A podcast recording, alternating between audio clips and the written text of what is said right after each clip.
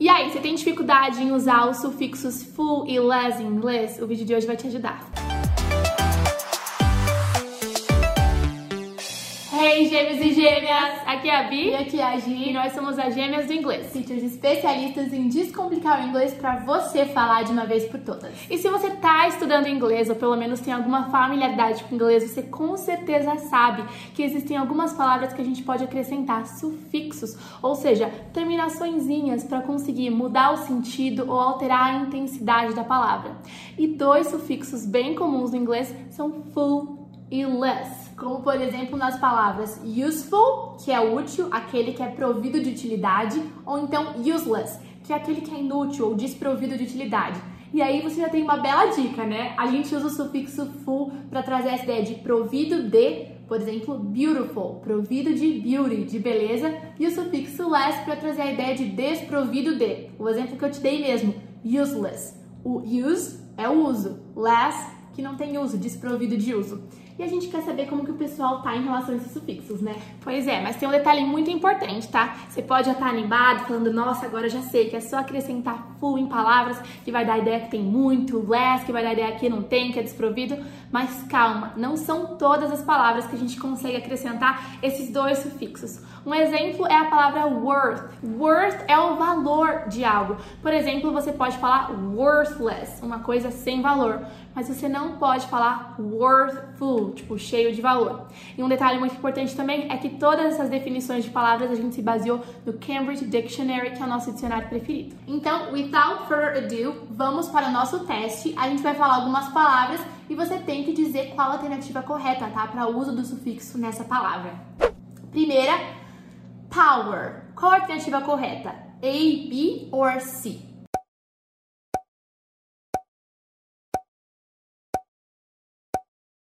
A alternativa correta é a letra C. Você pode usar os dois sufixos com a palavra power. Você pode falar powerful, que é poderoso, cheio de poder, e também powerless, que é algo que está sem poder, enfim, sem energia. Segunda palavrinha, home. E aí, existe homeful, homeless, como é que é?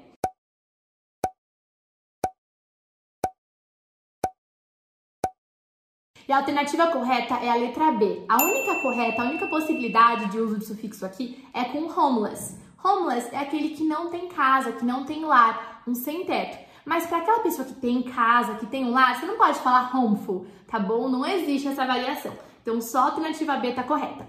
Vamos para a terceira palavra, care. E aí, você pode falar careful, careless, como é que funciona?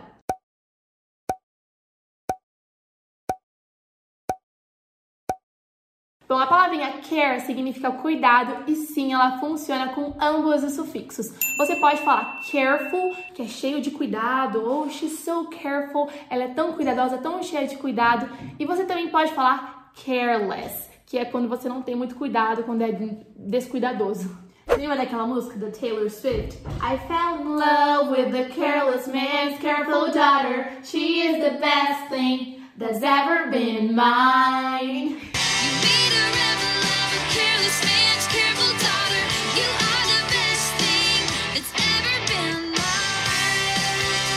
Então, é careless man, careful daughter. Então, careless man é o cara descuidado, careful daughter. Então, a filha cuidadosa do cara descuidado. Só para entender, então sim, funciona com os dois. Próxima palavrinha, success.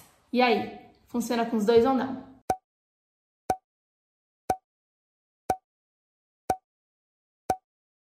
Essa não, gente. A alternativa correta é a A, successful. Você pode falar que alguém é successful, que alguém é muito bem sucedido. She's so successful. Ela é tão bem sucedida, mas você não pode falar que alguém é successless, tá? Se você quiser falar que a pessoa não é bem sucedida, você só diz That person isn't successful. Aquela pessoa não é bem sucedida, tá bom? Então aqui só a alternativa A é a correta. Vamos para a quinta palavra: hope.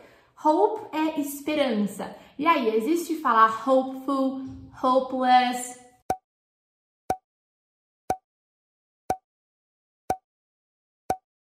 Sim, existe. A gente pode usar os dois sufixos com essa palavra, hopeless, sem esperança. I'm hopelessly devoted to you. Do filme Grease, já Quem é assistiram? conhece? Dos tempos da brilhantina? Adoro.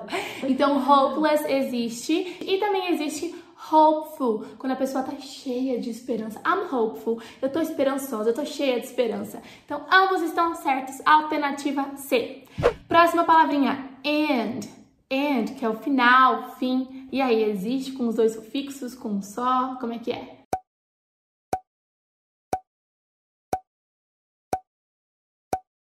E a alternativa correta é a B. Só existe endless. Endless significa sem fim, infinito. Inclusive tem um filme bem famo famoso que é o Endless Love. Tem uma música do Lionel Richie, né? My love, there's only you in my life. The only thing that's right. My first love, your every breath that I take, your every step I take, and I,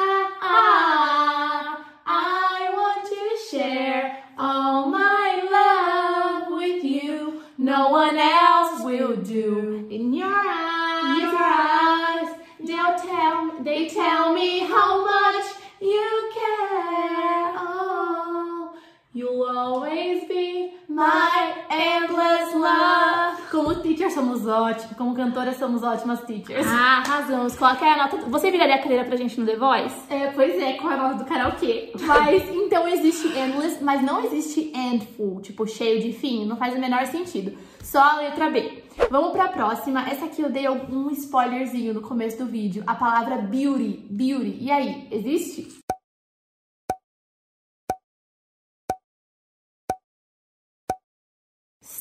Só existe com o sufixo full. Beautiful, cheio de beleza, bonito, bonita. Não existe beautiless, tá? É o que a Giovanna falou. A gente simplesmente falaria, oh, she isn't beautiful. E é isso aí. E relembrando que, é claro, o inglês é uma língua, é um organismo vivo, tem pessoas que falam de diferentes lugares. Quando a gente pesquisou todas essas palavras para preparar esse conteúdo para vocês, a gente se inspirou e se baseou, se inspirou não, se baseou 100% no Cambridge Dictionary e no que ele disse sobre existir ou não sufixos, tá bom? Se você vê alguma variação é porque não está de acordo com o Cambridge Dictionary, que na nossa opinião é o melhor. É o melhor dicionário. Próxima palavrinha, price, que é preço. E aí, como é que funciona com essa palavra?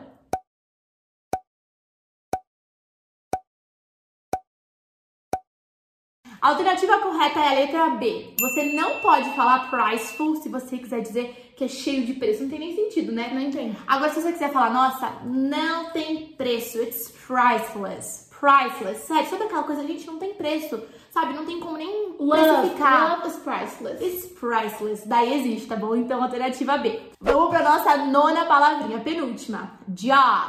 Job. Job é trabalho, emprego. Se existe falar cheio de emprego, sem emprego, como é que é isso no inglês?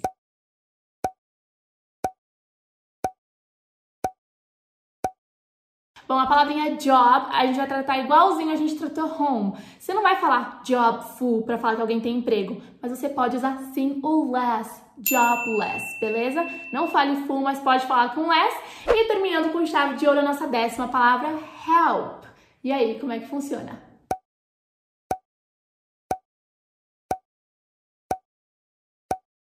E a alternativa correta é a C, gente. Ambas as formas aí estão corretas e a gente pode usar tanto o sufixo full quanto o sufixo less com a palavra help, né? Ajuda. Helpful é algo que ajuda bastante, né? Que é provido de ajuda, algo que ajuda muito. Útil. Útil, né? O manual foi muito helpful, me ajudou bastante. Cambridge Dictionary is very helpful. Very helpful. O dicionário de Cambridge é muito ajudador, né? Se a gente pudesse colocar o pé da letra em português. E helpless é que, tipo, não é provido de ajuda, não ajuda helpless, tá bom? Então, ambos funcionam. E aí, como é que você foi? Você já conhecia essas palavras? Conta aqui nos comentários quantos você acertou desse quiz de 0 até 10, quantos você já conhecia, não conhecia, se você achou interessante conhecer um pouquinho mais. Não esquece de deixar like no vídeo, se inscrever e ativar o sininho no nosso canal para você receber todas as nossas notificações. E a gente se vê no próximo vídeo. Take care! Take care!